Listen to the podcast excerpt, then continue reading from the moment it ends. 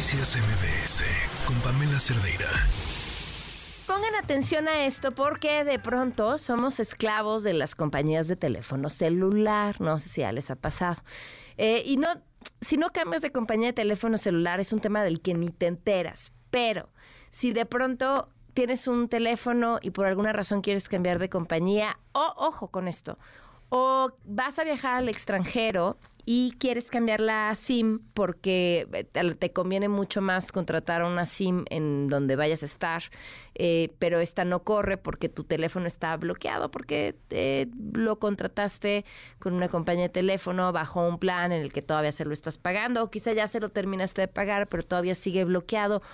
¿A qué tenemos derecho? ¿A qué están obligadas las compañías de telefonía cuando uno tiene un contrato así, compró así su teléfono? Miguel, Michelle, perdón, Michelle Hernández Tafoya, director general de la Oficina del Comisionado Presidente del Instituto Federal de Telecomunicaciones, nos acompaña en la línea. ¿Cómo estás? Buenas tardes. Buenas tardes, Pamela. Qué gusto saludarte y platicar con la audiencia de MBS. Gracias por acompañarnos. Cuéntanos cómo, qué es lo que tiene que suceder a partir de ahora y cuáles son los derechos que tenemos los usuarios o quienes adquirimos así nuestros teléfonos. Claro que sí, Pamela. Mira, pues precisamente la semana pasada, el miércoles de la semana pasada, el Instituto Federal de Telecomunicaciones publica en el diario oficial eh, estos lineamientos, que se llaman lineamientos para el desbloqueo de equipos terminales móviles y que en términos prácticos pues son unos lineamientos para hacer efectivo el derecho al desbloqueo de los celulares. Eh, tú ponías algunos ejemplos ya que me parecen muy claros para abordar, eh, digamos, la, la esencia de estos lineamientos. Y eh, precisamente están orientados a que cuando alguien, alguna persona usuaria, vaya adquiere con alguna de estas empresas de telefonía móvil un celular, y esto es muy importante, ya sea de contado o eh, puede ser también, como decías, financiado, pues en el momento en el que se liquide el financiamiento o en el que se pague de contado, porque también llega a suceder que muchas veces, aunque uno lo pague de contado, el teléfono viene bloqueado para mm. ser utilizado simplemente en esa en esa red de ese operador. Entonces lo que hacen estos lineamientos es pues establecer una serie de parámetros para que en el momento en el que acontezca alguna de estas dos situaciones, es decir, que tú lo pagues de contado o bien que ya liquides el, financiamiento del equipo, ojo, muy importante, esto solamente está asociado al financiamiento del equipo. En ese momento, pues cualquier persona podría decir, pues ya es... Eh, ya es mío, Ajá. exactamente, ya es totalmente mío ya no hay razón para que permanezca bloqueado. Entonces el instituto lo que hace con estos lineamientos es establecer una serie de parámetros.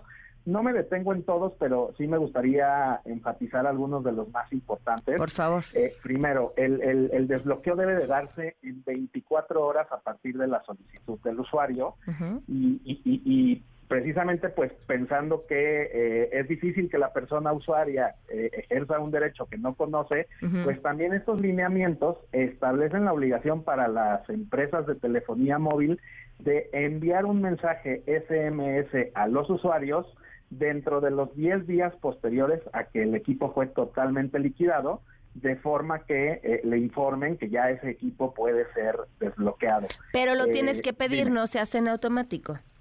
No, es en automático, sin embargo, ya con esta notificación que va a tener el usuario, donde se le indican eh, los, los procedimientos para realizar el desbloqueo, pues digamos, el, el, usuario ya lo va a tener a la mano. Algo muy importante y que también tiene que ver con, con, este comentario que me haces, es que eh, también en estos lineamientos se establece la obligación para las empresas de telefonía móvil de en sus sitios web tener una sección específica donde el usuario pueda solicitar la clave de desbloqueo o el desbloqueo remoto. Esto me parece muy importante porque así, eh, pues lo que se pretende es, eh, digamos, disminuir los costos para el usuario, es decir, que no tenga que trasladarse y lo pueda hacer de manera remota. Entonces, eh, digamos, a grandes rasgos, estas son las principales eh, obligaciones que se establecen para los operadores y también eh, pues los parámetros que se establecen. Y muy importante decir que precisamente porque las empresas van a tener que realizar algunas modificaciones, se otorga un plazo de 180 días, mm. entonces estamos hablando de que a finales de, de mayo del 2024 esto ya estará en vigor y cualquier eh, persona usuaria que adquiera un celular o que liquide un celular eh, que estaba en financiamiento, pues ya lo podrá ejercer bajo estos parámetros. Que, algunas ya estaban haciendo este desbloqueo antes de las 24 horas, ¿no? Eh, sí, hay, hay, algunas eh, empresas que, que lo hacen. hay algunas empresas que incluso ya cuentan con algunos mecanismos también en su sitio web. desafortunadamente no todas. y, es muy importante esto porque, eh, digamos, este es un derecho de los usuarios que está establecido en la Ley Federal de Telecomunicaciones y Radiodifusión. Eh, sin embargo, pues todavía se siguen recibiendo aquí a través de los mecanismos del Instituto Federal de Telecomunicaciones algunas quejas eh, por parte de los usuarios en el sentido de que no han logrado realizar el desbloqueo y bueno, pues advertimos esta necesidad que no solo favorece el derecho de los usuarios, sino también la competencia, porque tú lo ponías muy claramente al inicio, ¿no? Que resulta que el celular ya es mío y quizás hay una empresa que me ofrece un mejor plan o uno más atractivo o qué sé yo, uno que, que, se ajusta más a, puedes cambiar. necesidades. Exacto, y no te puedes cambiar. Entonces, apunta a esas dos eh, a esas dos finalidades estos lineamientos. Pues buenas noticias, Michelle. Muchísimas gracias por compartirnos toda la información. Noticias MBS con Pamela Cerdeira.